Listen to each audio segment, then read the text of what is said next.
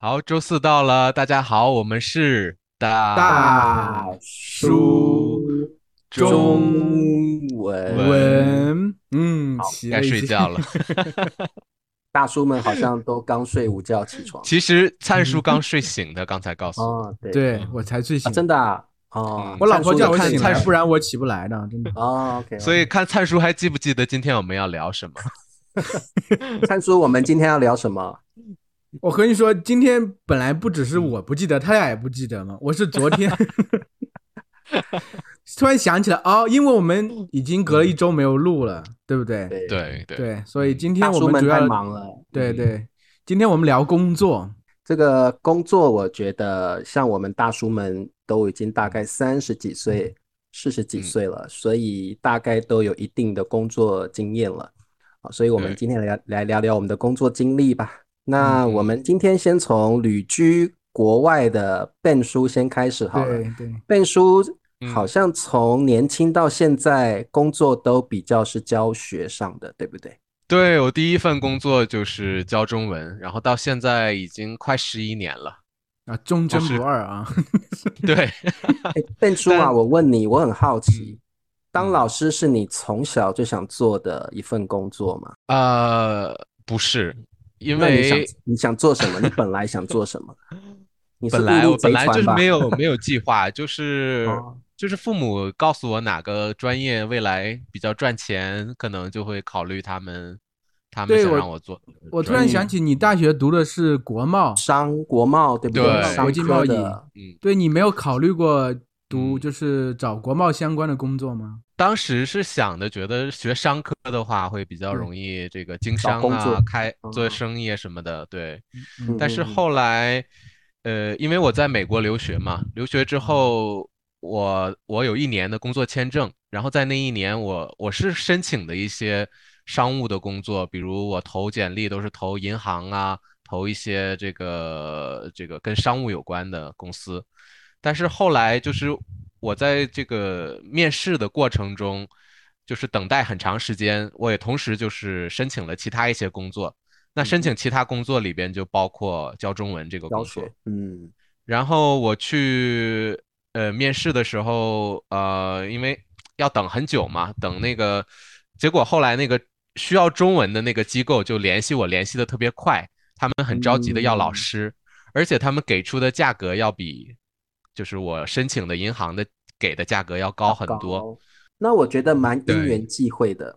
对是是一个巧合，对你踏入嗯教学这个领域，其实是因缘际会，并不是你原先预期的那样子，对不对？对，呃，本来我是我申请的那个银行的职务是一个客户经理，等于说可能要帮助客户办卡呀，或者是买他们的理财产品之类的。嗯，但是后来我一我一对比，感觉啊，如果去教书的话，学生们都会很尊敬你，然后会有一个比较融洽的这种课堂氛围，不像在银行，我可能要讨这个客户的欢心。对对，就是感觉这个好像这个社会员地位有哦一点嗯对反过来。然后教中教我教中文的时候，呃，因为我当时是在华盛顿，华盛顿它会有很多的这种政府的人员，他们就是第二年就要去说中文的国家去或者地区去这个工作。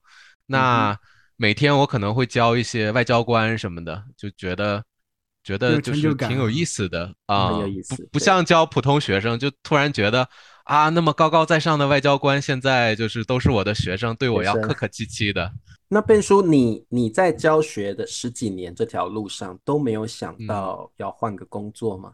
呃，我刚刚换了工作，但是还是是跟教学很有关系，和语言有关的嘛，跟语言，但不是教学了，就是。完全他那个哎，可贝叔，这是你第一次换教学以外的领域的工作，是吧？是的，是的，呃，大家应该听过那个多邻国多邻国这个 APP，嗯等于说我们的公司是这个多邻国的一个主要的竞争对手，叫 Busu 啊，啊，然后就是对，等于说就是很多学生可能会每天用手机学习这个中文，学习某一门语言，学习十分钟、二十分贝叔钟。给你打个广告吧，这个 Busu Busu 是怎么怎么使用它来学语言？让你打个广告吧。做游戏一样，和 Duolingo 是一样的吗？我现在开始从 A 一开始做这个课程，所以还我觉得还中文课还没有那么成熟啊。给你打广告，你给他扯后腿。那贝叔，你十几年的这个教学的工作，跟你现在这个已经不是教学为主了，你现在是算是上班族的类型，你觉得这两个工作有什么不同吗？对你有什么不同的感受？首先，我就是挺感谢我这个十一年的经验，因为这个经验帮助我得到这份工作。因为这个工作确实门槛挺高的，呃，因为我进去之后，就是因为每一个语言都有一个这个语言的这个小领导、总设计师，我是属于这个总设计师，我下面还有一些中文老师，所以这个教书的这个经验让我就是可以更明白我的学生他们想要什么。我因为我知道不同的学生的背景，然后知道他们就是真正的需求是什么，所以我在写课的时候就会把我我以前的这些经验带到我写课的这个里边。嗯嗯。但是写课的话就就不太一样了，因为跟学生的话还是你会跟他面对面的接触，你会跟他聊天，你了解他的生活，然后你看到另一种生活模板。但是写课的话就是。有一点点枯燥，我每天要对着这个一张 Excel 的表格，然后我要写八个小时。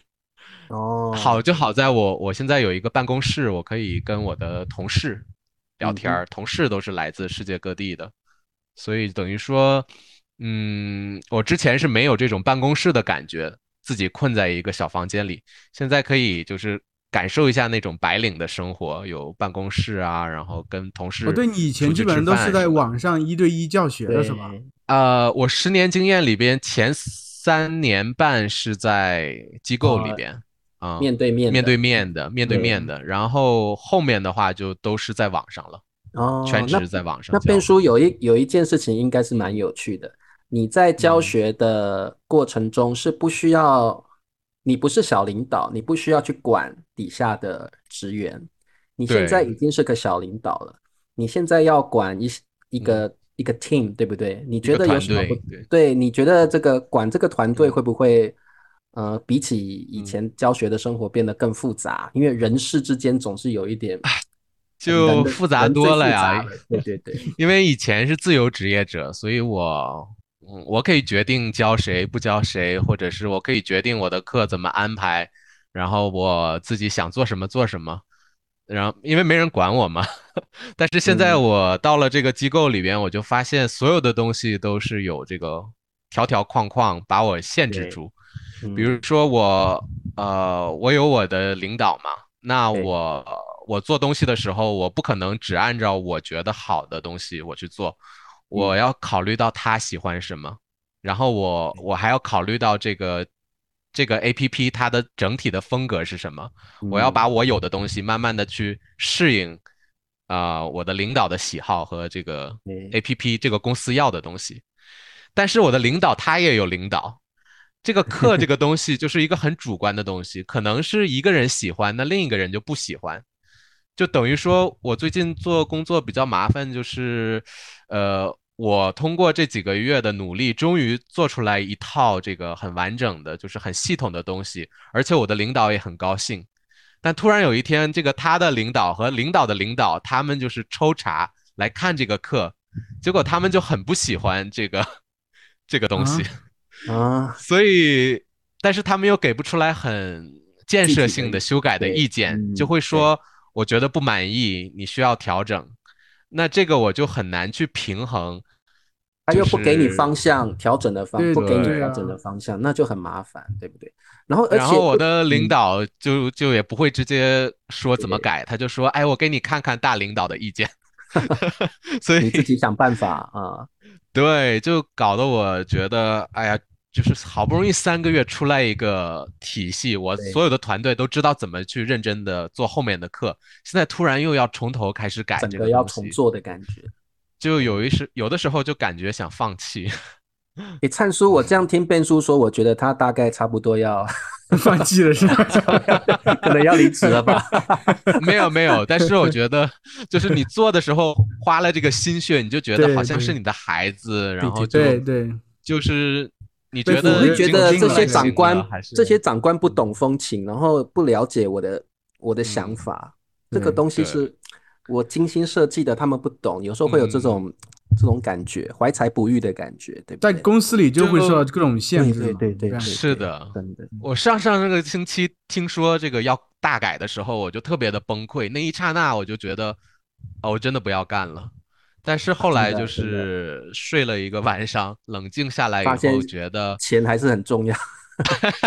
倒没有，就觉得还是再克服一下吧，试一试，挑战一下自己。当时真的是挺，就觉得好不容易有了方向，突然把你的方向又打乱你要必须打翻从头开始的话，确实这太累很崩溃的事情，真的很这崩溃的。个时候自这个当一个自由嗯。职业者真的是很重要，对。对不对？啊？多自由，自嗯。己想怎么做就怎么做。那这个我们回到灿叔，灿叔你嗯。是自由职业者吗？我说一开始一开始的时候不是啊大学毕业后，大学毕业后我去，我感觉就做英语确实出路比较少，特别是我还跑了一个内陆城市来，因为因为因为灿叔你是你是外语科系，你是英文我是英语系毕业的，对英语，系毕业的嘛，对不对？你像有些有些那个时候就想说要找跟英文相关的工作，对不对？对对对，因为说实话，你学东西学出来，肯定希望就是对多少有点作用嘛，对对，学以致用。但那个时候又因为跑到西安来，因为很多我有一些同学他会跑到沿海城市去去做外贸，因为学英语就是一般情况就做外外贸、做老师，要么做翻译。我选了第三条路，做翻译。翻译。学英语第一份工作，分灿叔第一份工作是当翻译，呃，而且后面好多份工作都是翻译，就是换，但是跳到别的翻译公司继续做翻译。但是是笔译还是这个口译？笔译我一直做的基本都是笔译，做翻译呃好不好做？我还没对啊会不会很很 因为我也有时候也做翻译，我翻着翻着就觉得就翻译我只偶尔会接一些零星的 case 嗯。来做而已，我没有当专职的翻译主要是这样，因为嗯。大陆这边就是翻译的，我觉得就是翻译公司一般情况下，呃，可能比较小一点的翻译公司啊，它会承接很多很多活，各种类型的，各个专业的。你就是像我们以前读的是文科，又是英语毕业的，嗯但是你一开始进入翻译公司，你就必须翻译各种理科类的东西，从来没有接触过的东西，还有一些法律的东西，那就头大的不得了，因为你根本不知道他专业东西怎么说，你只能硬着头皮翻。嗯，对，然后，而且在这边翻译公司的话，按道理就是中国人应该翻英译英译中的，因为中文毕竟是我们的母语嘛。对。但是说实话，在中国这个市场上，英语中英译中这个需求没有那么大，反倒是中译英的比较中英译对对中译译翻译成英文的比较多，所以我们感觉当时翻译就是嗯硬着头皮上呗，很多东西能查到查，然后套进去，这样。大概就能保持这个句子是没有错误的，但里面具体的嗯。有些词儿具体是不是这个根本不知道，因为根本看不懂他在说什么，很多地方。对对对对对对对，所以这个工作怎么办？我一般是用机器先翻一遍，然后我在机器翻的基础上再改，你敢用机器翻你要被你的领导骂死。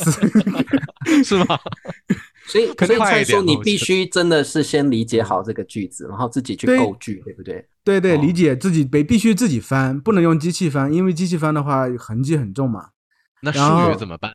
术语我觉得术语自己查嘛，所以它基本上是这样，以以呃以用谷歌查，谷歌能查的查到比较多，嗯因为它很多这个会涉及一些专业东西，你还是能查到。比如一个词儿，嗯你写个嗯可能用相关的英文词，不是那一个，但你的比如说它是哪个专业的，你相关的东西找到一个，输入谷歌，它可能会出现一些文章里头可能会出现这个。哦，对对，这个是比较难的，有些它其实能从一些字典，比如有道字典里能查到，但是很多还是怎么说？我是因为觉得从来没有接触过这些东西，你还是硬翻。你其实首先嗯你可能都根本不理解他在说什么，而且很多很多客户因为这些东西是特别多的这些东西啊，他们翻完之后他们也不看。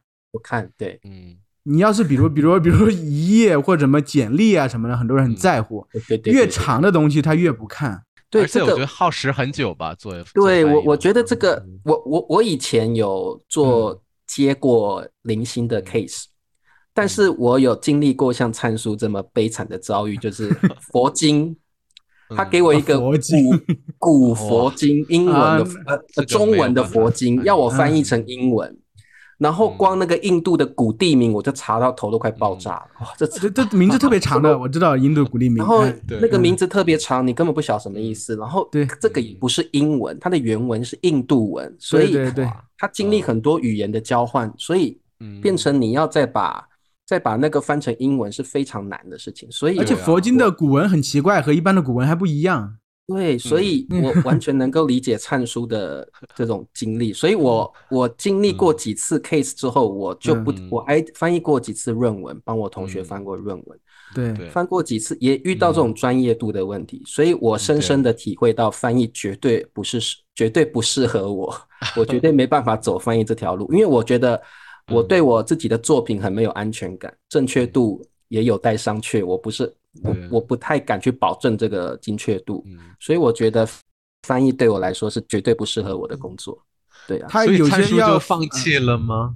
我没有放弃啊，我和你说了嘛，就是我做了，嗯。我是第一个工作进去之后，我嗯。干了半年吧，然后过完年那会儿不嗯。是才开始工作的时候，特别热血嘛，嗯觉得老子不干了，就是就是哦，想换工作了，对就是呃过完年之后就递交了辞呈，我说我不干了，我不想干了。嗯，对，后来就是又找工作，确实市场上又很多东西找不着啊，其实不好找。第二次找英语专业一般是什么就业方向？英语专业，就大概翻译。后来但是第二个工作其实啊，它不是说纯粹翻译，它是这个移民公司的。我就看很多这个要移民加拿大的这边，因为陕西这边，陕西这边特别陕北那边啊，很多人很很富的，因为煤老板对。很多很富，他们富了之后就哦想移民到加拿大那边，所以这个生意很嗯好。就当然第二个工作，我就是在这个移民公司里头，其实也是主要还是对文件一些校正呀、翻译啊，差不多。嗯嗯，但感觉很无聊，你知道吗？干着干着觉得啊太无聊了，就不想干了。后来哦第第三，灿叔，你是喜欢你喜欢这嗯这种工作吗？你我不个喜欢人兴我不喜趣是欢不喜欢？对嗯，我那那个时候脑子里还想着我还我要应该写本小说来的，我就是混日子，你知道吗？其实是这样，啊，嗯，混日子，但是你你是在办公室，也是有同事可以跟有同事社交啊，聊聊什么同事是有的。嗯。然后后来再换了第三份工作，第三份工作倒是干了，一直干到我后来不干为止。干了换了干。三份工作也是翻译吗？对，三份工作也是翻译。也是文件的对对对，第三第二份工作，因为我干着干了，后来觉得没有意思，因为更比嗯。第一份更无聊，我想又啊。辞职了。辞职之后在家在那个出租屋里待挺久，后来想着嗯。还是去工作吧。后来刚好就是我之前呃第一个公司的一个同事同事啊哦啊，他嗯。刚他换了另外一家翻译公司，就是他挺好的，我就想哎，我那我就去那吧。后来就去了那边，然后就那那个那个翻译公司的文件，它就是类型比较单一，就做专利翻译。专利嗯专利的就是前面那个摘要，它是和那个专利局嗯专 专利局有合作的嗯，就专门翻译那个嗯呃摘要部分。但是它对东西也是乱七八糟的，就是理工科类的东西。嗯反正嗯我就是每天就这样，也是脑子想都不想就这样哒哒哒哒哒哒，呃 变机械化的工作，机械化的工作真的是。我我了理解你，我忱现在的工作是差不多就这样。然后你在工作，你的魂已经飞到别的地方去然。后每每天就在戴个耳机听，边听歌边的也想也不用想，因为根本不用想很多内容，你不用理解它，你只要把这个词找到了套进去嗯翻就行了翻译。出来，那你不会觉得在浪费生命啊，或者是觉得就是嗯就是浪费生命啊那个时候就。觉得文科文科的工作嗯好像大部分都是这种机械性、重复性的感觉，对对对。对，就就那我时候会计这种我也做不了。对，一直想可能要写个小说什么，私底下也在写一写嗯，然后觉得我翻工资我就混一混呗，反正是这样。嗯。所以灿叔，其实你做的，你前三份工作做的是翻译的工作，还有校对文件的工作。其实你内心藏着作家魂，对不对？对对 有一种作家魂在内心澎湃着，对对但是一直没有没有让它跑出来，对不对？对，没有付出，其实没有真正写出来。后来呢？后来还做份工作之翻译吗？还是现在就 是你全职在做自媒哎体，是你不是是已经不做不翻译不是做过亚马逊吗？对，还在还在后面呢，没收到呀。还还没还没，对，好曲折的工作。我们都是大叔了，对，好多的经历，总是有一些事情嘛。就后来就辞辞职不干了嘛，后辞职不干了，后来才开始，嗯呃，主要是后来因为因为我又结婚了，又生了孩子，嗯就是 暂时又没有特别好的工作，还是决定继续接这个在家里接翻译的工作。这个一边可以啊看小孩儿，那个反正又持续了几年。啊，对，就是每天就带带孩子，做做做做翻译。那个时候因为找的找对算的自由职业，那时候找到公司还因为毕竟有几年的翻译经验还可以，就是找到公司又是上海、北京那边的，给的钱又多一些，嗯。所以就是就那样稳定的干了几年嘛。嗯。到最后是因为觉得这个翻译它这个天花板比较低，嗯。撑死就在国内的话，就就最你特别特别努力，就一万块钱一个月撑死，嗯然后然后还不稳定，所以觉得没有前途。然后后来想着还要养孩子呀什么的，嗯觉得不行，所以才去哎，嗯我要么去做个亚马逊。那个时候想就做个亚马逊，就因为当时我是回老家考察了一遍，发现浙江那边很多人做亚马逊，我当时就哦问了一些人是是那 种卖电商那卖种产品嘛，像卖产品啊就是。你在中国找到供应商，然后你自己这个大概稍微设计一下稍微弄一下，嗯。其实，然后就运到美国那边去，美国亚马逊的这个仓库里头啊对。去卖去。哦对。嗯，其实卖不好对我啊。在这边亚马逊能买到买到常常买到国内的东西，不是亚马，我跟你说，亚马逊这个上面东西基本上都是中国生产的，嗯因为中国东西它便宜，就是生产东西便宜，所以他们比如说美国人他们的，就像美国亚马逊上的货，嗯虽然感觉的是这个牌子都是美国的牌子，嗯但产品最终都是在中国生产。哦对因为中这个让我想到，嗯我最近买在亚马逊买了很多这个中国寄过来的东西，啊，然后不啊满意，我要退掉它。我点完嗯这个退货之后，然后嗯那边的老板就说不要了，不要了，你留着吧，不要退回来，哦，因为太便宜了，他们对对对，运费都不够，运费。更贵了，根根本对对啊。划不来哦，不像中国一样，中国因为物流很发达嘛。哎，那灿叔，你亚马逊你亚马逊做了多久？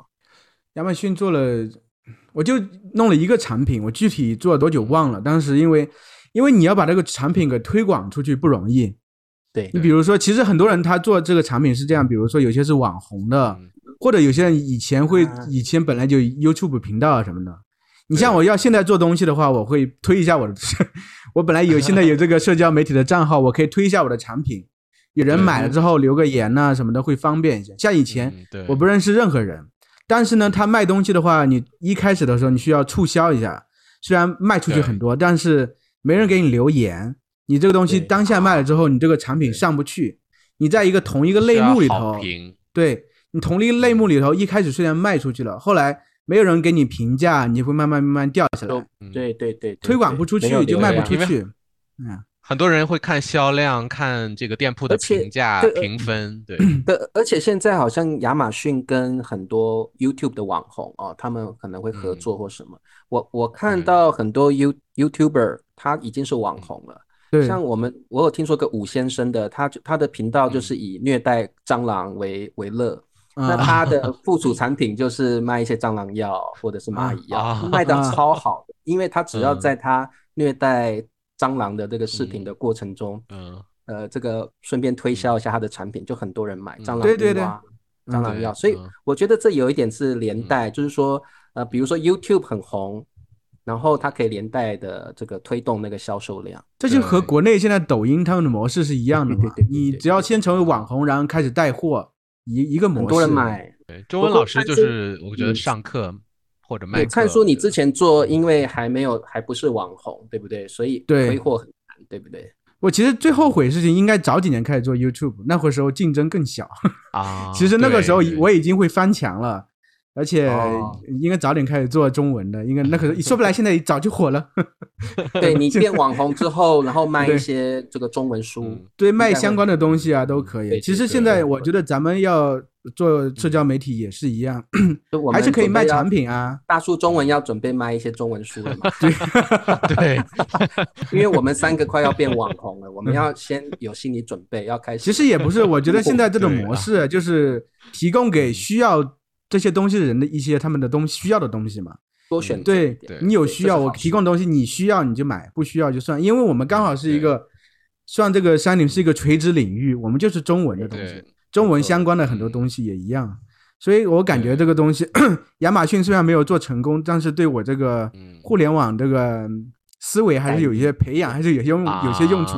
知道大概就是说你要推广到一个垂直领域里头，我们现在吸引主要是学中文的人嘛，也也是，一个道理。其实我觉得灿叔嗯灿叔这个概念跟变叔也很像，你们透嗯过你们之前的工作经历，嗯。然后套用在现在的这个经营 YouTube 嗯。上面或经营社群媒体上，对。你们都有各自不同的方法。哦，像嗯。像灿叔就会有一些，对，呃，他会想一些 idea 在他的频道里面，然后变叔我是也会。教了九年之后觉得对，变叔有很多教学上 的经验，所以对他很多有一点没有耐心了，词教腻了。啊，你是教腻了在是吧？那个 对因为我上回听我是奔奔老奔老师说，因为他之前有些学生还挺难伺候，挺难伺对我，因为因为我我主打的就是别的老师不愿意教的学生，一般会来找我。哦哎啊，变叔，你之前是在嗯 iTalki 吗？还是在我在 italki、verbling、都有吗都有有哈对嗯。啊，所以因为很多人家不要的学生。不是人家不要的学生，也当然也有很多是这个特别好的学生，但是嗯有一些老师就是他们上课的时候会喜欢有一个固定的模式，会喜欢这个比较好预测的，知道这节课怎么好安排的，他们会喜欢这样的学生。对但是有些学生可能他们自己都不知道自己想要什么，或者他们就是把老师当做一个心理医生。比如我有很多啊学生上课不是要学中文的，是要抱怨一下他们生活中的不如意的地方很好方。哎啊，这样很好哎，就是你 跟他用中文跟你抱怨吗？对用中文聊聊天就好了，对不对？呃，就是开始试着用中文抱怨，但是后来觉得自己表达不了之后，就后面就都变成英语。整节课我们都用英语聊他的。那，你都要听听人抱怨，你就赚钱，也挺好的。卞老师，你赶快多介绍给我这些学生，我超喜欢这种一开始先聊中文，然后过五分钟后开始用英文抱怨 对，听他说话这个就行。我在北京嘛，就是啊我。在北京，就是当时教那个呃，就是使馆的那个官员嘛，然后他嗯们有很多太太来了之后，就都他们就哦是陪着先生过来，他们就在那边每天也没什么事儿，所以他们有这个太太群嘛。我跟某一个太太上课的时候，她就会抱怨其他的太太啊，或者抱怨家里的那个保姆工作不给力啊，然后哦然后我就啊，是吗？然后就就跟他用英文们一直跟他聊下去了。对，我说啊，应该就是个。算是心理中文老师兼心理医师。他是暖男对，后来就发现很像。暖男 暖男。还有还有很多这个退休老人呐、就是可能那个啊。子女不在身边，也没有人跟他们聊天，然后嗯。他们上课也是觉得很好找个一个人能找个聊一聊。伴而已吧，找个伴聊天。对。啊，花钱找个伴，然后嗯这样不错哎、对哎、那贝老师，你有你有你有那个嗯太多学生可以分一些给我，我很喜欢这个聊天的。好的，没问题。就可能有的老师会觉得，哎呀，我这节课没有教到学生嗯应该教的东西，我想让他掌握这个 A B C D E。呃，这样的话，有的学生就觉得，哎，我一节课我是我没有教他怎么办？有有的老师这样认为，但是我就觉得无所谓。我觉得学生他可能上课就是想要找一个人抱怨一下、倾诉一下，那那我就听，然后也是，虽然可能不是那个真正意义上的上课，但是也帮助他一些。帮助的生活问题更更伟大，我觉得。重要啊，对啊，比如说你解决了很多不同国家的社会问题，老对人问题，还有外交官的 妻子的问题，都能解决，还有外交官。可能会产生的婚姻危机，你都 你都把它处理掉了。这个还有变书还有这个孩子有潜力啊，可以解决人很多的问题。但是孩子是我最最上不了的课，因为 呃，孩子不好上，嗯嗯，被被逼着来上课。孩子都是被父母逼的来被逼的那更更没法上，真的是。没法上。我有很多学生就是上课说，啊，老师我生病了，我嗓子疼，我 我这节课我不可以说话，老师你就一直说吧。然后我也不能开我的屏幕，因为我今天我的网不好，所以他他肯定就是跑哪儿玩儿去了。嗯 但是但是我就我就对着电脑一个人就是默默的说一个小时，那也太太难了，真的是。其实我觉得，呃，你像我，我的工作经历就嗯比较单一一点。我觉得我工作的经历蛮顺的，蛮顺遂的。嗯我大学毕业之后，我就开始找工作，然后我第第一个月我就找到工作了。那我记得我的工作是做编辑，编辑人员。啊那呃，我去一家老台湾一个老字号的公司，这个这家公司叫远东图书，它一开始是做字典的，我听过这英汉字公司，哎，真的。对，呃，那个绿色皮梁实秋的英汉字典非常有名。啊，那是大概华人圈里的第一本老字号的嗯。传统的字典，现在当然嗯。没有了。不过以前那个字典是第一部，然后我就去那家公司笔试笔试考英文，因为我要我要面试的是英文编辑。嗯那那个时候，呃，远东图书已经转型了，它已经转型成做高中教材、高中英文课本。对哦所以我那时候去的时候，我应征的工作是英文编辑，我的工作项目是要校对英文的课本，高中英文课本。嗯那我我那时候考我就考上了，笔试过了嗯，然后呢是总经理跟我面试，然后总经理第一句话就问我说，呃，我们的工作项目是什么什么什么什么，然后我根本搞不清楚我到底面试嗯过了没。那其实他的意思就是你已经过了。你可以开始直接开始作了已经个进行这被录用些项目了交代工作项目了，对，啊，好，所以我我记得我的第一份工作就是做英文编辑，我在远东图书做了十年，算蛮久的，。久嗯，嗯具体怎么校对啊？这个编辑，诶对，校对的工作跟翻译一样，嗯。超级无聊，我甚至可以嗯。说比翻译还无聊，因为校对你是有固定的稿子，你就看他英文有没有拼错字，拼错字而已，然后文法有没有错。那如果文法有错的话，我们那个时候还有外籍人士，我们可以去问。那我们那嗯。些远东图书是老老字号的公司了，所以有很多老老主管，老主管嗯。是不太说英文的，他们以前的人学英文是那个听读很厉害，嗯，说很烂，对，所以我们这些年轻的这个职员去呢，都要负责嗯。去问老外这个句子行不行，合不合文语法的问题什么的。嗯。所以那时候我就很明显的感觉到老字号的公司的一个共同的问题，就是会有老职员跟新职员的一些冲突在，然后这个冲突也影响到老对板的而且他们也不太懂，嗯而且呢，有时候新职员如果表现的太好，嗯老职员就会不会给你好脸色看。在这个老公司里的新旧人员的冲突是很明显的，嗯然后勾心斗角也是很多的。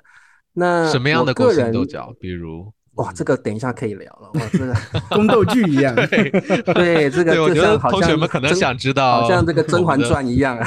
是，对对，我觉得我就是个《甄嬛传》的角色这样。嗯，呃，我记得我我的个性是很不喜欢单一的工作，嗯所以这个编辑的工作我大概做了嗯半年，我就快要崩溃了，因为我每天看着稿子，所以我就我有告告诉你们，我都会偷偷在底下写小说武侠对对小说什么什么的。对 对然后其实我的佛经也是那个时候在翻译的，啊，因为不能怪我翻译这个工呃不嗯校对这个工作真的 太无聊聊无聊。嗯，而且以我那时候的英文能力，我是可以很快看完那个稿子的。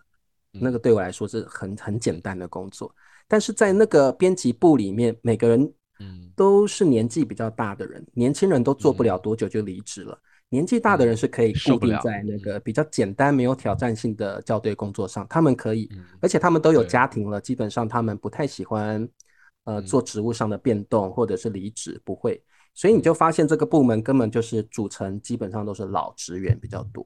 嗯，还有的职员结婚离职了，后来小孩长大出社会，他又回来做的，很多这样的人。嗯对，所以我那时候呃做了半年，我真的快要做不下去了。可是我也没有想到要离职。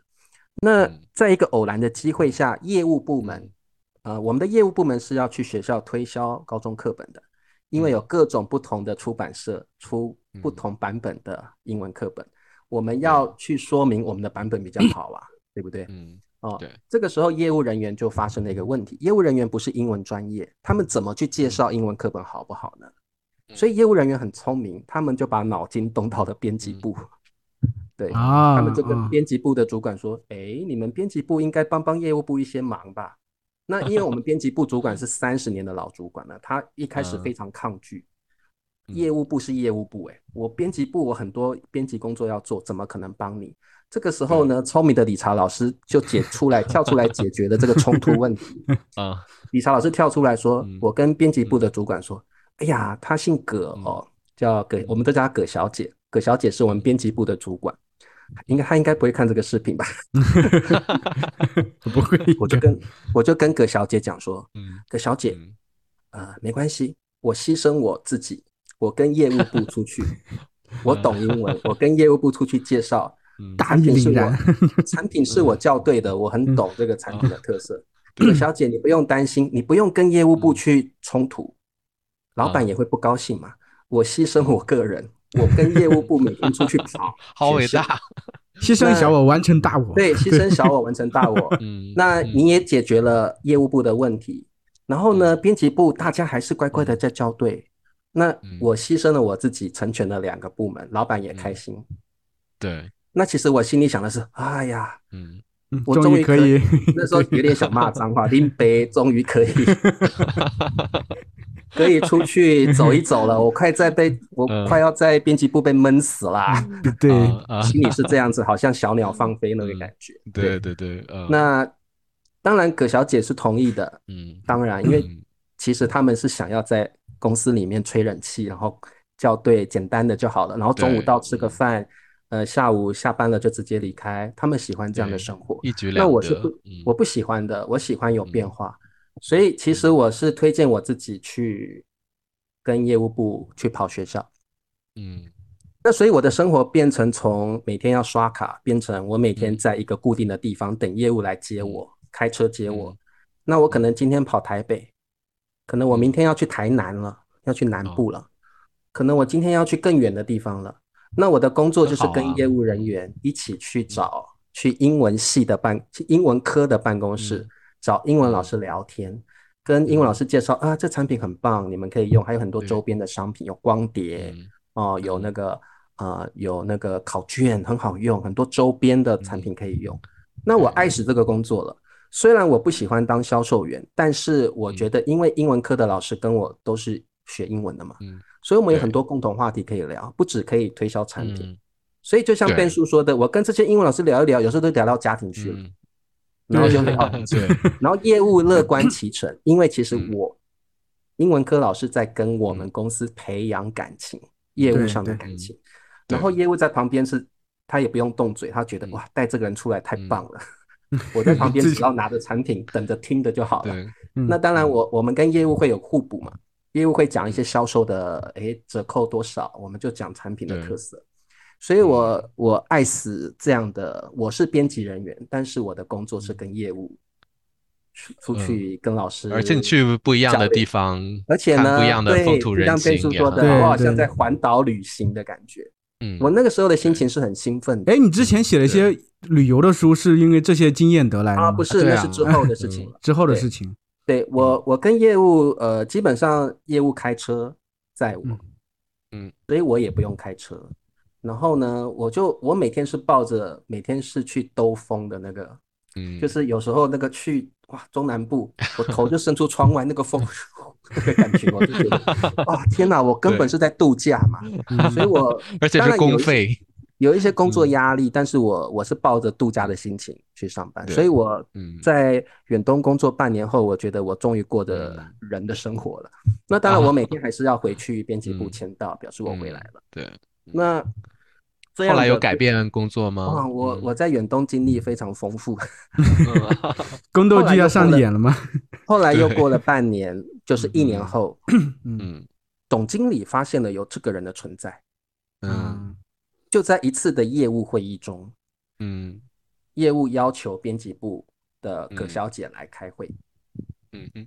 然后呢，葛小姐就要求那个理查老师来开会，因为理嗯。查老师已经跟业务出去了，他有这个义务要报告编辑嗯。部的这个出访心得。然后呢，所以我跟葛小姐就一块在这个共同的会议上跟老板们汇报。嗯。后来呢，我我也不晓得哪来的勇气，就是呃，业务部报告完之后，总经理说编辑部有什么想法？那个葛小姐说嗯。没有没有没有，我说有 有有。有 好多问题，我那时候不晓得哪来的勇气嗯，就嗯。就是我就开嗯。始讲我遇到的很多问题，然后那个总经理的眼睛是想，他从来没有听过有人讲出这么有建设性的建议，他眼睛吓呆了，嗯。他懵了。葛小姐会不会生气啊？葛小姐也懵了，这哪来的小家伙，居然越俎代庖来是啊，来取小，这是这个小家伙是来取，这小伙是来取代老都娘的位置都不先告诉我一声，对呀、对啊，所以你就看到整个会议没嗯。业务部也懵了啊！嗯。你把我们不敢讲的事情都讲给老板听，怎么可以？嗯。所以业务部的副副理也懵了，所有人都懵了，只有我还在那边嗯。侃侃而谈，侃侃而谈。啊啊，我跟你讲，那个不行，这样子 一定要那样那样那样那样。那样。对对，老板懵了，但是老板老板就很开心，嗯。老板很喜欢。那那那个会议完事会孤立你啊？那个会议完之后，呃，葛小姐不会孤立我，因为她需要我嗯，她需要嗯。我去业务部帮忙。对，那业务部也不敢孤立我，业务部需要我的帮忙，因为我去帮忙的确让他们的业绩好很多。很多学校老师因为这样用了我们的课本，对，对，所以在这个氛围下，我就是那种嗯。好像无敌铁金刚一样，刀枪不入，嗯。没有人敢得罪我。虽然我还是个菜鸟，那 嗯。因为这份像我这样的角色，没有人想做，嗯，大家都想要嗯。乖乖的待在办公室吹冷气，做自己的事情。对，对，所以这个又符合我的个性，然后又没有人可以嗯。做，所以我就变成了嗯大家也不敢对我怎么样，可能心里有怨言，他们也讲不出来。嗯。直到有一天，突然哦，这 个公司内部电话响起，滴滴滴滴滴滴滴，然后我就接起来，喂，你好，远东图嗯。书公司，嗯。哎，我是总经理，来我办公室一下，我就嗯。懵了哦，是要把我解雇了吗？看来是好事，好运来了。对，我就嗯。去这个总经理的办公室，然后总经理的太太在旁边，然后他们就笑笑的看着我。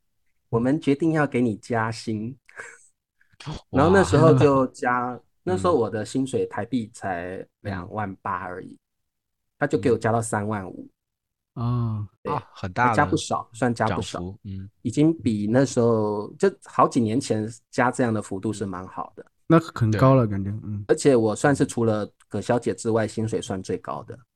嗯，对那他说加薪是因为你的确帮公司争取了不少业绩，请你继续努力。对，嗯。然后我听了我很开心，我就继续的跟业务去，跑来跑呃去，对，跑来跑去我也很开心，然后业务也越来越嗯。需要我了，然后我跟其他部门的人也越来越熟了，大家发现有这个小伙的存在，因为不同的部门其实大家嗯。彼此不是那么熟悉，但是我因嗯。为这样去跑，大家变对嗯。这个小伙好像觉得，哎，嗯，有这个人存在耶。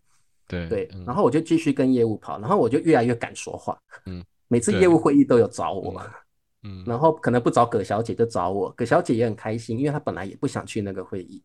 对嗯，那所以我就变成了两个部门不可或缺的角嗯色。另外就是呃，而且我在编辑部的工作加重，葛小姐想要跟其他部门沟通，就说：“哎，你去，李查老师，嗯你去，去跟资讯部，去跟会计部，去跟什么部，嗯。行销部。”就变成我，那我也乐意，因为我不想嗯。坐在那边校对，对。所以我好像就变成了这个各部门中的一个呃协调者的角色。嗯。然后再过了几年，呃，我又接到总经理的电话，理查老师过来，然后他这次更夸张了，他说，呃，编辑部的功能只能校对，但是业务部的要求更多，业务部希望能够有部门对于嗯教材能够有嗯更深入的研究，能够解决老师所有的疑问。有任何老师打电话来，都有一个专责的部门能够回答老师的问题。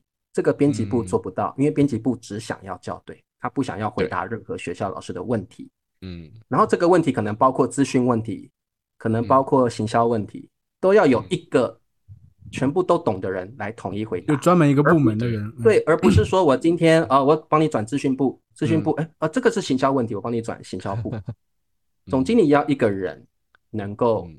统整这些部门，然后理解这些问题，然后进而只要这个人能够回答，甚至有老外查书自告奋勇吗？诶我没有自告奋勇，我是被赋予责任了。对他直接啊。推，呃，让他还有就是像有嗯。老外打电话来，嗯。那我们第一印象是转给编辑部嘛，编辑部应该比较懂英文，对不对？因为我们的我们的这个门市小姐是不会讲英文的，嗯，转给编辑部，那葛小姐已经很久没讲英文了，所以葛小姐，你们猜她会怎么做？就一定转我的分机 嘛。乔老师，你负责回答。等一下 对，然后我就我就我就不管怎么样，反正我就用英文跟他拉嘛。嗯，所以我为什么我会变成口语能力培对？养。为什么这一次总经理会找我？嗯是因为有一次门市部接到一通神秘的外国电话，啊？然后呢，门市部转给葛小姐，葛小姐接到之后直接转给我，嗯然后这个神秘人物非常生气，他用英文讲的意思就是：你们门市连英文都不会讲，你们是英文课本的公司耶。你他就跟我抱怨这些，转到嗯编辑部，啊编辑部也要再转，直到你才会讲英文。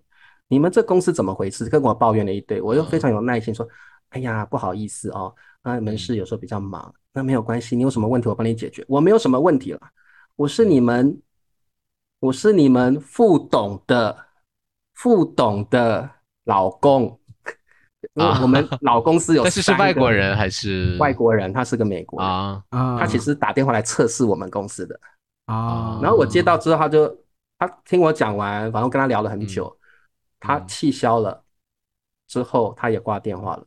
后来副董、总经理他们嗯。就开始知道我这个人，因为那个副董的老公跟他说啊，你们公司有这个人可以解决我的问题，然后可以回答用英文回答我的话，你们其他人都不行，只有他可以。嗯。所以那个时候总经理找我，就是说他要成立一个部门叫教学企划部。对。啊，教学企划部就是负责解决跨部门的问题，还有一个工作就是跟业务出去解决老师使用产品的问题。再来一个工作是汇集所有的意见嗯，再把这些意见不好的不要，好的把它嗯给各部门。对对，就是教学企划部的新嗯新部门，所以那时候就要我成立了新部门。对我感觉 李曹老师混得风生水起啊，我对，是金金子总会发光。对，然后金子真的发光了。他说三嗯三万五提高加薪到四万二，哇，眼睛我懵了，哇生平没看过这么多钱这样。嗯要感谢这个老板。那个时候四万二蛮电话来的蛮多的嗯哦。然后呢，这个，但是我我慢慢嗯，我我的角色因为这个教学嗯企。划部的成立开始转变了，就是开始真的老旧的冲突，再来就哦是人事的那种纠葛就开始上升了嗯。哦，真的嗯。是因为大家眼红了嘛，看你有个新部门嘛，对对。对对对然，后另外就是嗯。呃，新部门成立之后，也代表的一件事情，反正你的、嗯。你的权责还不确定嘛，我该可以嗯。丢出去的我都给你，对。啊。所以那时候变，哎，编辑部说这个英文题库给你做，然后啊那个 资讯部说，呃，光碟测试你去测试，然后行销部啊说这个业务要的这些广告你去想，你不可以拒绝吗？嗯，我可以拒绝，但是我如果拒绝了，他们也做不出来，啊，他们也，而且我如果拒绝了，等于他们也不晓得老师的建议是什么。是必须要做的吗？还是就是要为难你一下？你像我，你像我要嗯统整老师的意见，统整回来了，嗯我跟葛小，哎，葛小姐啊，老师觉得这个课本的行距啊太宽了，可不可以窄一点？这我不晓得啊，你问老板问我干嘛？他是这样讲。啊，然后我光碟，我跟咨询部说，哎，这个光碟哦，有的时候有安装问题，那所以你看要不要做测试一下？安装问题啊，它是用 Win 几啊？你有没有做研究啊？拜托你，你说安装问题我就要解决嘛？嗯啊，那我还要去学校问你是用，你还要去看哦是什么界面什么什么，我就觉得这个应该是你资讯部去打电话去问老师，然后慢慢去解决，怎么会是我来处理呢？然后行销部会说，哎，我会跟行销部说，哎，今天这个快要选书了，选版本了，请你出什么什么广告，你这个跟美术部沟通了吗？你跟老板讲过了吗？然后叭叭叭叭叭叭的吗？然后我就想说，嗯。就会就开始真的，你一个部门成立之后，很多复杂的东西嗯。就开始上升了，然后大家对。对你也不会那么客气了，因为大家觉得你嗯。好像受到重视了，所以我觉得这个公司公司体制嗯。上都会，只要是人，就是会遇到这些复杂的人事问题，会的，然后那会让你。让让你变得嗯。很不快乐，然后你有时候看到那些嗯。老主管，真的每天都看，每嗯次就是在那悠哉的泡咖嗯。啡，然后就呃 然后看看对。Google 看看 Google 新闻，一整嗯天都这样。他其实没有特别的对。事，他的事情都是老板交代的。嗯。老板交代他什么？啊，你去 Costco 买个那个 披萨来啊，他就去了，他开心死了。对，啊，或者是哎什么什么，你去做什么来啊？嗯。然后，所以那个时候你嗯。看在眼里，就会觉得老公司他们也没有什么对错问题，老公司就是这样，老职员嗯他不会去突破，也不会有一些创新的行销想法。你像我们就会想嗯说，是不是我们要办一些研习会，请一些大嗯学的教授来办一些研习会？那在学校举嗯办，所有的英文科老师你都请到了，然后就可以教授嗯讲一些英文的教学法。那老师们获益，他们就会觉得你的版本嗯很好嘛。那个时候我们就会去办，会想去办一些这样的但我觉得老员工都喜欢稳定，喜欢这种按部就班的重复的工作。但他们不喜欢你这样的话，对，对，但是你这样突破，他们会觉得啊，你现在给我拿出新的工作，我要给我拿翘开始，对，我要花升新的精力去做一个东西。升官了，你就嗯做些有的没有了。但是我嗯们会，我们的确面，我们去外面嗯跑的人，的确会看到很多现嗯象，比如说别的出版社都在突破，为什么我们不能？如嗯果你像这些老主管一样就那么安逸着，你你迟嗯早市占率会降低，甚至没有。被淘汰。嗯我一定会想要突破，因为我看嗯到了各出版社都在进步，而你嗯没有。不管是产品周边产品上的嗯，还是课本本身的编排内容，我们都嗯看到一些很明显的缺点，老师也跟我们反映了。嗯但是老主管是觉得，我就把它校对好，就阿弥陀佛了，你不要再想那些有的没有了。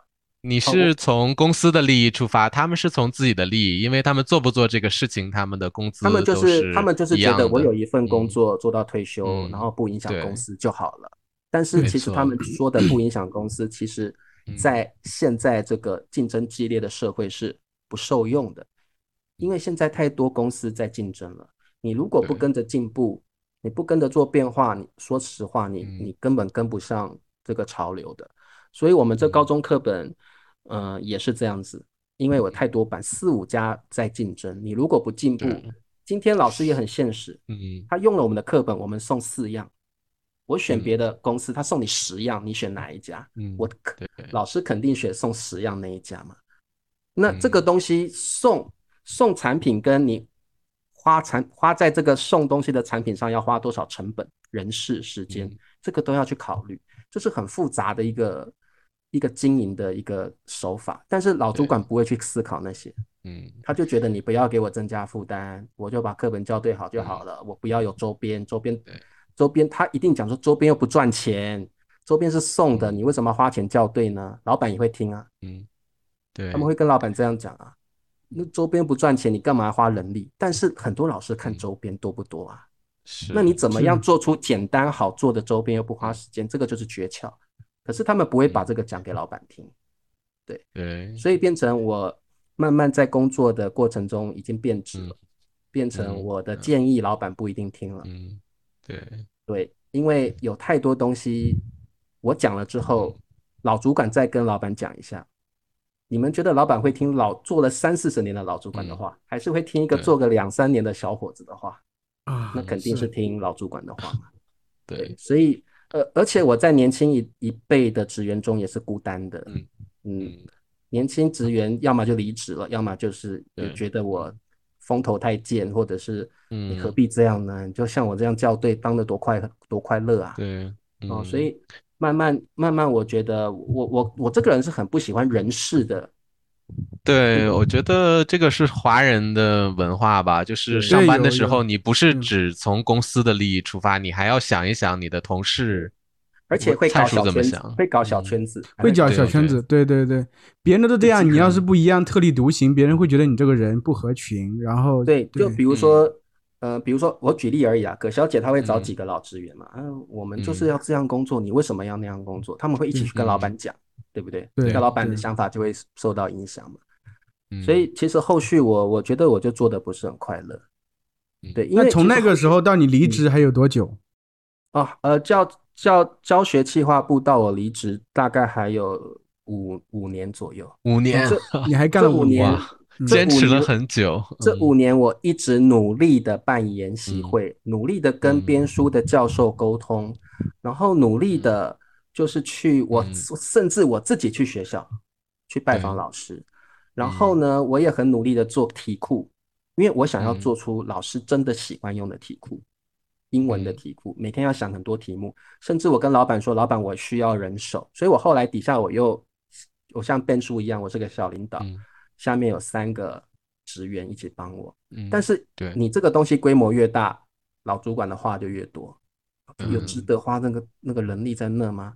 然后编辑部也会把更多事情丢给你，对，所以这个东西就是你越想嗯做，就越越多事情。我后来因为一件事情决定离职，就是我嗯这么努力出去跑之后，嗯我们外出都要写外出单嘛，嗯对，然后有一天，那个那个业务部的经理跟我说：“你以后不能不能出去了。”我说：“为什么嗯我不能出去了？我我我要去学校跟老师沟通或什么？”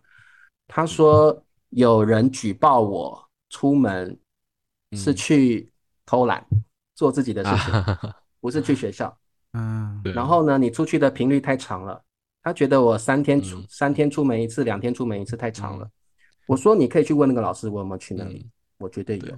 你可以问那个业务我有没有跟他一起跑，我绝对有。嗯，他说哦，很讨厌这种打小报告啊，他说勾没没办法，这是老板嗯说的，不是我说的哦嗯。他老板也觉得，嗯老板也觉得，你出去就是去偷懒，你去做别的事情，你偷偷去银行办事啦，你偷偷去找嗯什么朋友啦，哦。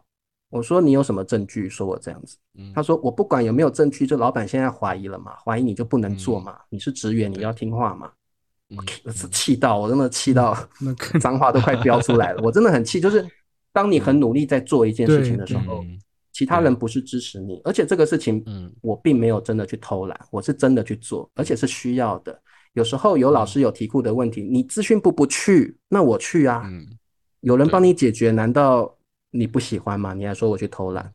所以有好几次，他那个业务部的主管都经理都说我被人举报去哪里偷懒。我说你证据拿出来，如果有，我马上离开。嗯他们也拿不出来，就是谣言就就对。感觉这人真的抵挡不住这个潮流啊！你就是你们公公司的潮流已经是老化的、僵硬的，大家都是图安逸，不想进取了，不思进取了。你逆流而上的时候，对，其实别人会看不惯你嗯，真的会就。是新新职员看不惯的就离职了，看得惯的这个环境适合他的就留下来了。久而久之，这个公司都是这样的人，都对对对，他没有办法接受一些不同的嗯意见了。对，我我我经过几次这样，我做了五年，然后我决定我还是离开好了。那你离职的时候几岁啊？我想一下，你干了我十年，我好久了，我哦，我大概十年前了吧，也是快十年。可是别人都是就是干这个行都是觉得要要干到退休，对不对？就是嗯离职的人我很少。我我那个时候，我我这个人是这样，我做了决定我就不会改。这个嗯我我这个人的个性是这样子，我嗯不管有没有做到退休，其实我那时候做了，我再做两个月我就做满十嗯年了。嗯然后我那我们那个时候劳基法就会有给你特别的十做满对十年会有嗯呃劳保的劳保退休的比例的钱会变多，我也不管。嗯我这个人做了决定，我不管，我就是我说要离职就离职。所以我那时候我就递出了辞呈，然后我跟那嗯个总经理说我不做了。那他说为什么？我就说我有，我当然也没有讲他们的坏话，我就说嗯。我有我的生涯规划，我想要休息一阵子，身体也不好。我那时候身体真的为了这个这一些事情，我我也是身体很差。对。那。提出离职之后，谣谣言更多了。哎呀，你看这理财老师啊，选书都快到了，要选版本了，这个时候才离开，故意的啦。那个谣言又开始 讲的很难听对，嗯。然后嗯。我那时候就更觉得我要离职是对的，嗯。对，因为这些人就是讲这些，但嗯。是他们没有没有去想解决的方法，所以我对后来我后来递出辞呈之后呃一个月，嗯。该交接的交接完，我就离开了。离开之后，公呃远东图书再过几年，远东图书也嗯。倒了，倒闭啦？啊，好了，是吗？被别的出版社买走了。一个老字号，嗯，大概对，六七十年的公司，对，见证了他的衰落。对，我就见证了它的倒。嗯，然后很多老员工嗯，我也见证了很多老员工，哇，拿到退休金退休了，嗯。他们嗯得偿所愿，啊，但是公司倒了。嗯对，我会觉得这就是人性，他待到了嗯他要的时间了，他拿到了公司要给他的退休金了，嗯。走了。他退休了，他圆满了嗯。他的工作，他无所谓，了对，但是公司嗯。倒了，公司倒了嗯，公司已经啊。易易主了。对我我我真的那时候看了，我也会觉得说，他毕竟是我待了十年的公司，也有有点不舍了。但是，但这过程也真的让我学到很多，嗯，就是我一定要当一个自由职业者。不过现在文化也变了，感觉好多人就是在一个公司工作一两年，就是基本上 可能中小城市吧，还还想着要铁饭碗，要在一个单位工作一辈子，但是在大城市的话，基本上就是特别年轻人，一两年大陆的年轻人，好像大城市好多年轻人喜欢辞职，但是另外一嗯。方面就是又越来越多的年轻人想到体制里面去，想考公。就是公家的公家的对工作，对对对对。台湾很多人，台湾嗯每年都有非常多万人去考公家机关的工作，考公职。对，嗯因为我们都是铁饭碗嘛，对，所以考公职的话，工作比较稳定，薪水也比较高，福利也都是照政府规定的去做，嗯所以福利也比较好。所以考公职几乎在台湾很流行。但感觉在嗯体制内的工作其实也是相当的无聊的。其实我觉得我的工作不无聊，但是就是嗯我很不喜欢就是人事之间的冲突跟算计。那个那政府里头更夸张吧？我觉得。对政府只要我觉得只要工作，除非你嗯是自由职业者，对只要是工作有老板的有同事的，都会有这种问题。没错公越大越问越大。嗯，对，我当时因为我在语言之前，我回国之后，我就在一个语言机构工作嘛。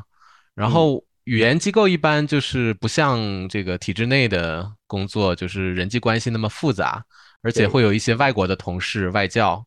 所以我第一天工作的第一天，然后下班的时候，我跟一个外教，我就，呃，外教问我，就说你第一天你工作感觉怎么样？我说，哎，好辛苦啊，好多要学的，看我能不能撑过一个月。我就这么说了一句。嗯当时办公室里边只有三个人，我跟这个外教，还有一个中国的老师，他在他在这个办公室很远的另外的一角。然后第二天老板就找我谈话。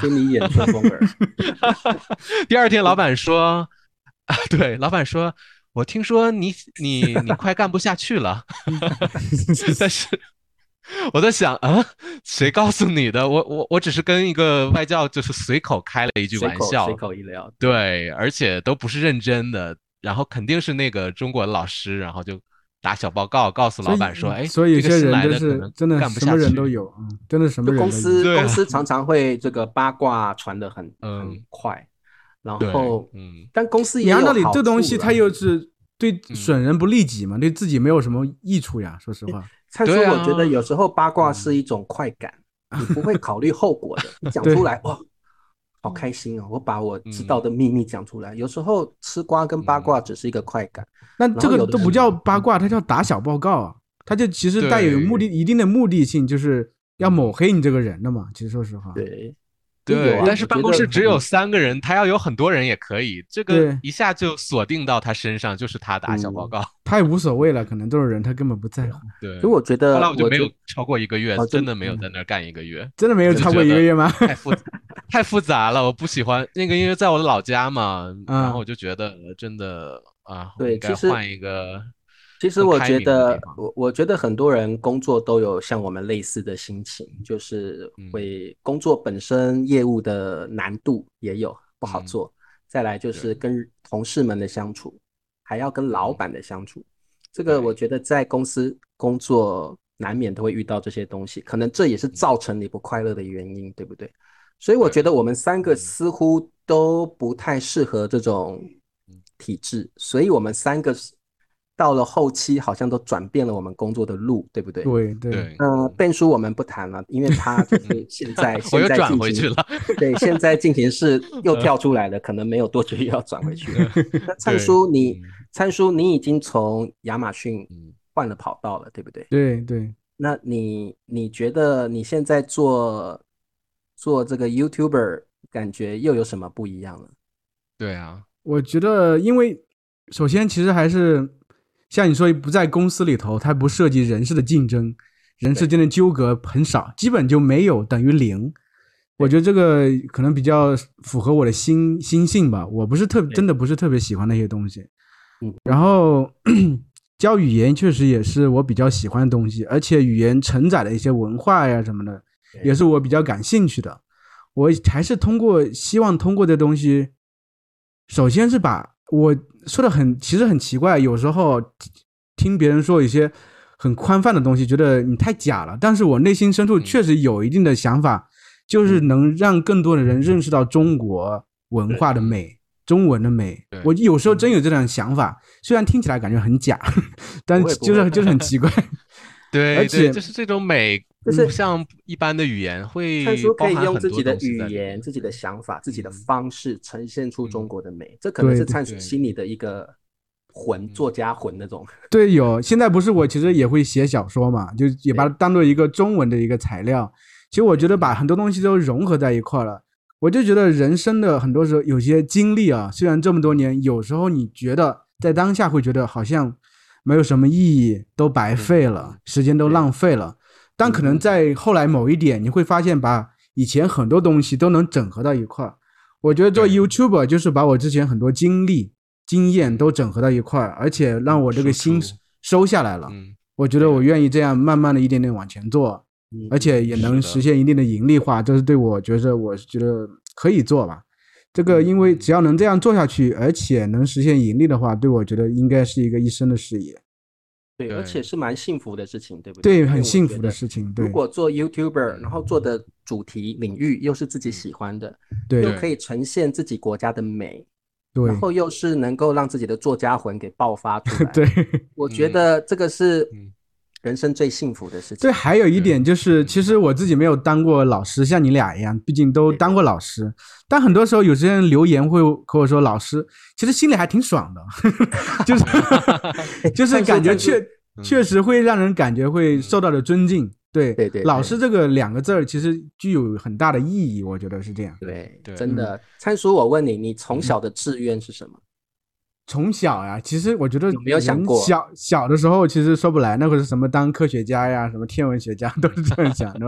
哦，所以灿叔，你是可能到了大学、高中、大学，心里孕孕育着一个作家魂，对但是对之前并没有特别想要做。以前并没有大概是从高中开始吧，高中开始的。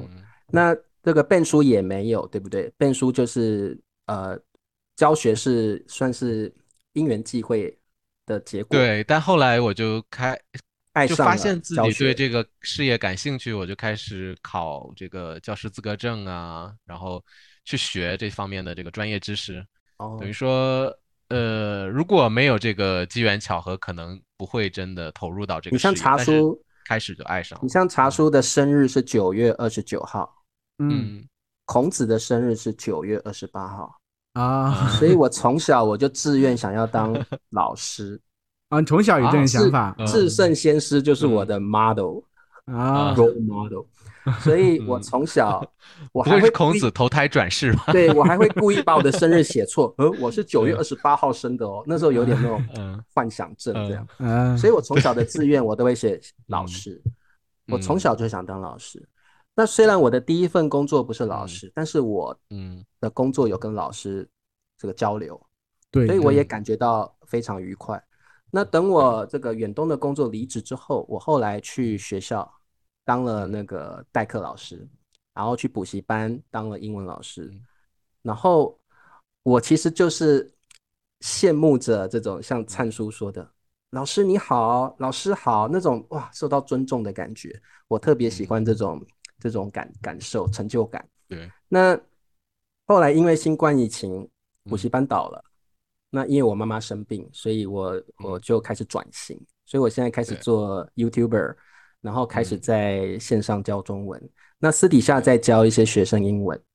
我觉得就像灿叔说的，哇，这个当老师真的有很 很大很大的成就感。他说，而且我觉得呃，在像我上中文的直播课，那他们都说老师你好，老师长老师短的，哇，你听了就整天就很爽，就觉得是是真的是这样，很开心，就是你你你会觉得真的是老师是一个很神圣的职业了，我感觉你的学生都很爱戴你，对，真的是发自内心的，嗯真的他们非常嗯尊敬我，然后呃老师长老师短的，然后我我觉得真的会让人有一种我这个工作是很重要很神圣的，是传递不止传递语言，不止传递知识，你更是把自己的人生观、把自己的价值观，还有把这个文化的美传递出去。所以我觉得，我我现在真的很爱这个工作，就是说，我我觉得我这个转型是让我很开心的一个变化。这中间，呃，这中间当然遇到一些不是那么顺的过程，但是我觉得，呃，整体来说我是喜欢的。到目前为止，有很多爱戴我的学生，然后我也从这个经历中学到非常多的事情。我我真的学到很多，所以，呃，我我觉得我的工作运一直很顺，对，一直到现在我非常的感恩。我因为我觉得工作运很顺，而且都是做我爱做的事情。来结个尾吧。好，结个尾吧。好，来变出结个尾吧。压力可要背出。我最不擅长结尾，压力山大。好好，那不擅长结尾的笨老师给今天的我们的播客做一个结尾。所以今天我们讨论了我们工作中的一些一些有趣的事，还有一些。这个不有趣的事，不有趣的 事，对。但是没想到聊这么多，感觉好多工作的一些方面还没有聊到啊。对，比如职场性骚扰，对吗？啊，我们要承受这些东西吗？不至于，我好像没有，好像我还没有遇过这个。等下次遇到，开玩笑，开玩笑，对。好，所以呢，下期的话会给大家准备这个其他的有趣的话题，别忘了给我们留言。如果你在你的工作中有什么要跟我三位大叔分享的，记得写下来告诉我。如果你工作遇到什么不顺，或者是说你觉得你想换工作了，你有什么心情，你都可以留言告诉我们，我们都会回复你们，然后该怎么做哦。我们我们现在三位大叔要兼一下兼兼任那个心理心理的，对对对对对。可以解决大家的这个工作上的问题啊。对，其实大家比如说有什么特定的话题想让我们聊的，我们也可以聊。特定的老师想邀请的，也可以给我们留言。比如说你特别喜欢哪个老师，那天我还看到有个人留言说想让咱们邀请那个谁，Mandarin Corner。